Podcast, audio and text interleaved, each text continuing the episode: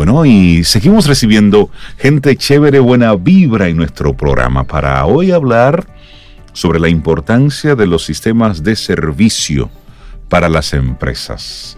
Le damos los buenos días, la bienvenida a Rosana Marte. ¿Cómo estás? Buen día.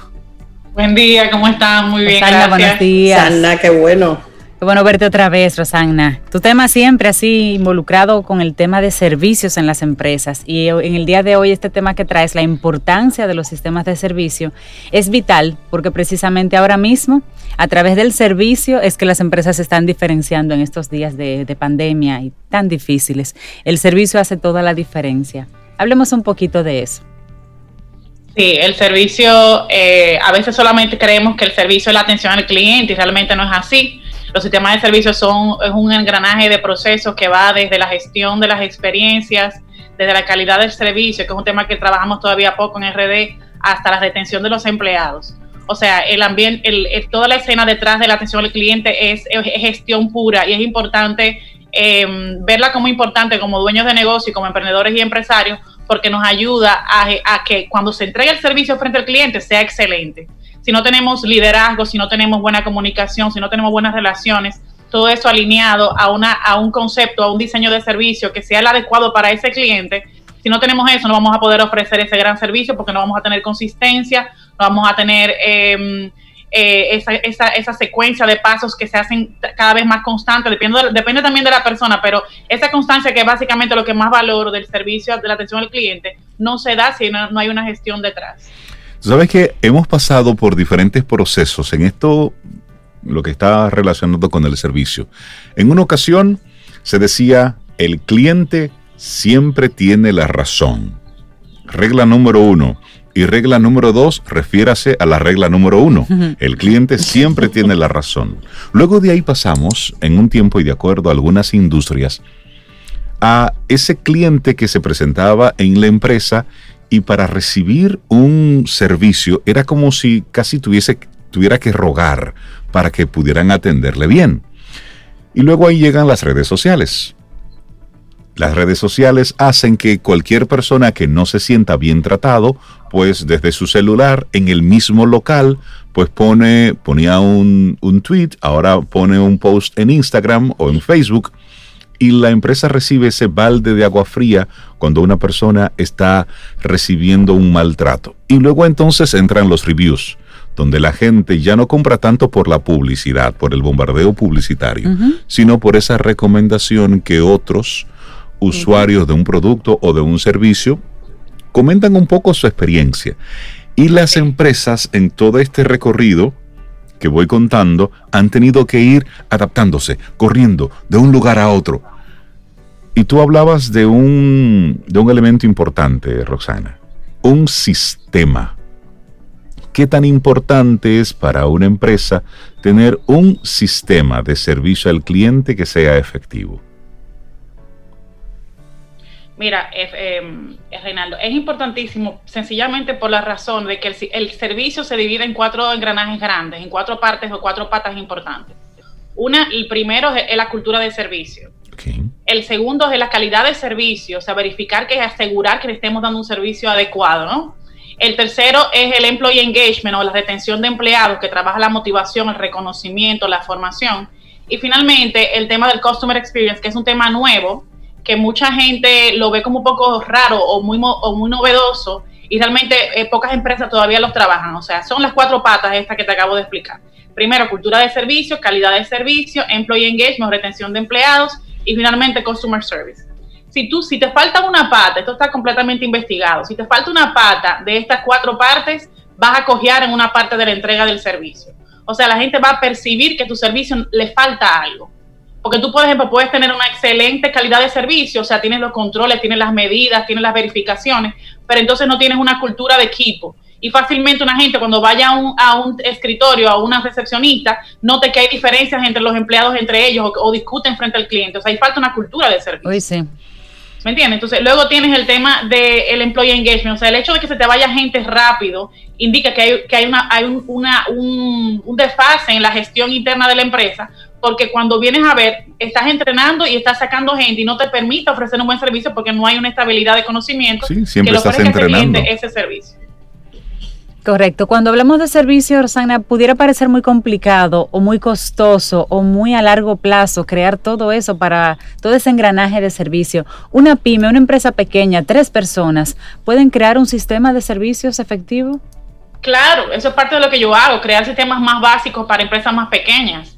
Mi especialidad es la parte de mi pymes, o sea, lo que básicamente yo hago, como son pocas personas, no hay que crear grandes procesos ni grandes estructuras, simplemente ir a la base, a los fundamentos. Buena relación entre los empleados, buena comunicación, eh, relaciones humanas entre el trato que se den, eh, liderazgo, o sea, alguien que lidere el equipo, que sea ejemplo, aunque sean tres personas, una persona que lleve el mando, al mismo tiempo llevar un, pequeño, un poco de análisis de, de, qué necesitan tus clientes, escucharlos, hacer entrevistas. Son más o menos como ocho puntos que te ayudan a crear resultados que pueden dar mucho éxito en una empresa pequeña.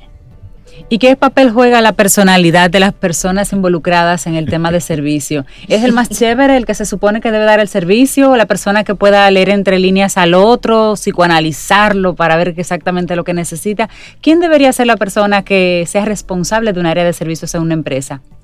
¿Qué personalidad dos debería acompañarlo? para manejar servicios? Gestión, capacidad de gestión general y eh, liderazgo.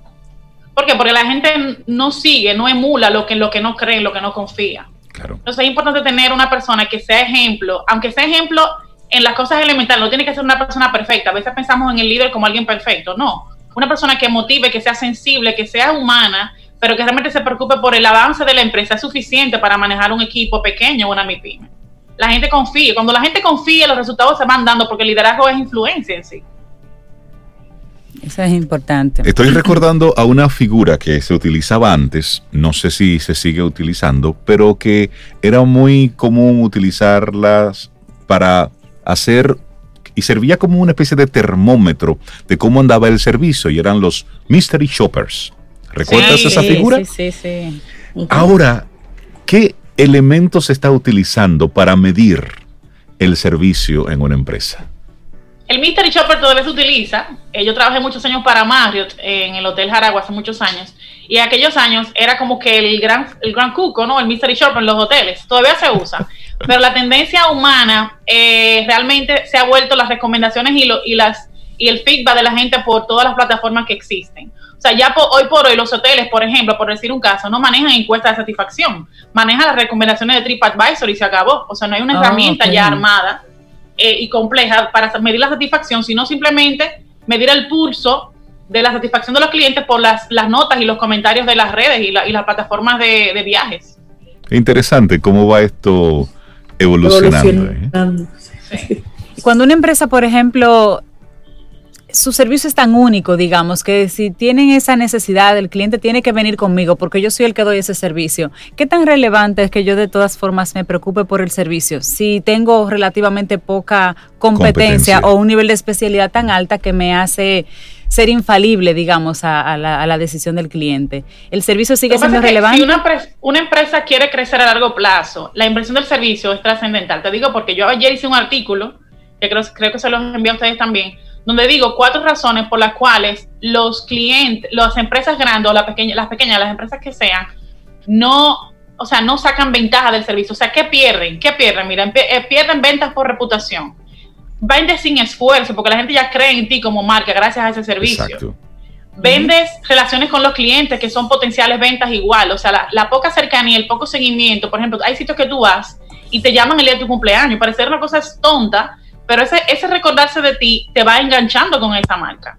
El otro punto, también he hablado, eran cuatro puntos, ahora no me acuerdo exactamente el, el, tercero y el cuarto, pero básicamente lo que trabajo en ese artículo es que el hecho de que tú tengas un, un servicio establecido eh, impacta a largo plazo, como tú bien dices, eh, eh, Cintia, a largo plazo las ventas y el posicionamiento son las dos áreas más claves de una empresa para poder seguir creciendo.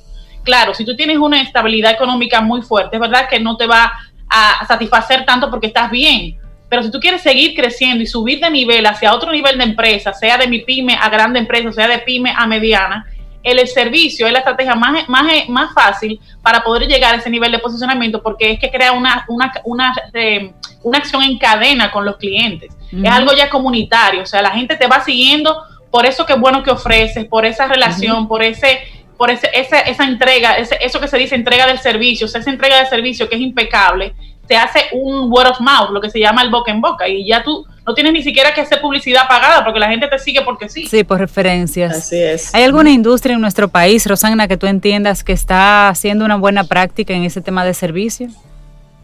Eh, bueno, los hoteles, por supuesto, eh, muchos hoteles en la ciudad están a un buen nivel, en Punta Cana también, aunque hay muchas áreas que todavía necesitan trabajo, pero empresas pequeñas conozco pocas que hayan logrado establecer un buen servicio. Sí conozco el proyecto de, el, de Ligüero, que es el proyecto de, del señor Luis, eh, no me acuerdo el nombre ahora, Luis, Luis López, el dueño de Adrián Tropical, ese proyecto tiene un, una conceptualización del servicio muy interesante y es local, es, de, nuestra. Y eso llena de orgullo, se lo comenté a él en algún momento. Eh, y realmente vale la pena eh, eh, ver esos ejemplos de, de, servicio, aunque sean a una etapa que todavía no es la más alta, porque obviamente competir con estándares de otras empresas como Starbucks o lo que sea es imposible, o sea, es un proceso largo, uh -huh. pero hay que valorar que esas empresas están haciendo un buen trabajo. Y por ahí deben haber más creo que hay una pastelería, que no recuerdo el nombre, la verdad que soy mala para los nombres, hay una pastelería muy buena que eh, está haciendo un cambio en la gestión interna y se está notando en el servicio también. Lo interesante es cómo a través sí. del servicio, de, esa, de ese contacto uno a uno y ese impacto que tienen las empresas en, en sus consumidores, pues van cambiando. Por un lado la percepción, pero el poder de recompra es importante a través de ese buen servicio que se está dando. O que si se da entonces un mal servicio, el impacto es... Antes se calculaba eso, porque no sé por qué este tema me ha hecho mucho comparar antes y ahora. Pero antes se decía que por una persona que había recibido un mal servicio, su impacto era hacia nueve personas sí. más. Ajá. Es decir, cuando recibías un mal de, servicio, de, de pique, se lo, decía se lo decías nueve. hasta el gato. Sin embargo, ese número ya ahora es N, porque cuando tú lo dices a través de una red social, el impacto que eso tiene. Sí, sí, sí. El usuario tiene mucha fuerza, pero también me parece que ha sido un poquito eh, ñoño, precisamente sabiéndose con tanta fuerza. Y la gente tiende a ser poco tolerante en las redes sociales. Sí. sí, a veces se, se, exagera un poco con, con sí, los comentarios negativos. Que me miró medio raro, pero ¿cómo es que te miró medio que... raro? sí. Eh, que también es interesante, el hecho de la falta de competitividad en redes es un tema que yo no, no soy la, la, la, la, experta en el tema completamente, pero a nivel de servicio te puedo decir que la falta de competitividad, esa comodidad que tienen sienten algunos empresarios porque no hay tanta competencia, hace uh -huh. que se rezaguen en el tema servicio y ni siquiera lo vean como un tema a estudiar o considerar porque no lo necesitan. Exacto. Pero no se dan cuenta lo que dejan de ganar con esa inversión en servicio dejan de, de, ganar un montón de beneficios que a la, a, a la larga te van a dejar en, la, en, la, en el mercado por más tiempo que si sigues trabajando por la base de cubrir contabilidad, cubrir tu departamento, cubrir los impuestos y se acabó. O sea, no pensamos más allá, no visionamos en una empresa que realmente se ponga por encima de lo que está en el mercado dominicano. Y la reputación de una empresa entra por ahí, por el servicio que tú brindas, por la calidad del producto que tú estás ofreciendo. Después vienen entonces los planes de responsabilidad y todo eso, pero sí. el core de tu negocio es por ahí uh -huh. donde se comienza sí. a hacer una buena reputación. Rosagna Marte, muchísimas gracias por compartirnos este tema, la importancia de los sistemas de servicio para las empresas. La gente interesada en conectar contigo, Rosagna. Claro que sí, me pueden contactar a mi teléfono directo 809-546-2842. Repito, 809-546-2842. Y en mi Instagram siempre estoy conectada ahí, arroba Roxana Marte DR, con X y doble N. Roxana Marte DR en Instagram. Excelente, Excelente que tengas Roxana. un muy buen día. ¿eh? Gracias por el tema. Un abrazo. Un abrazo.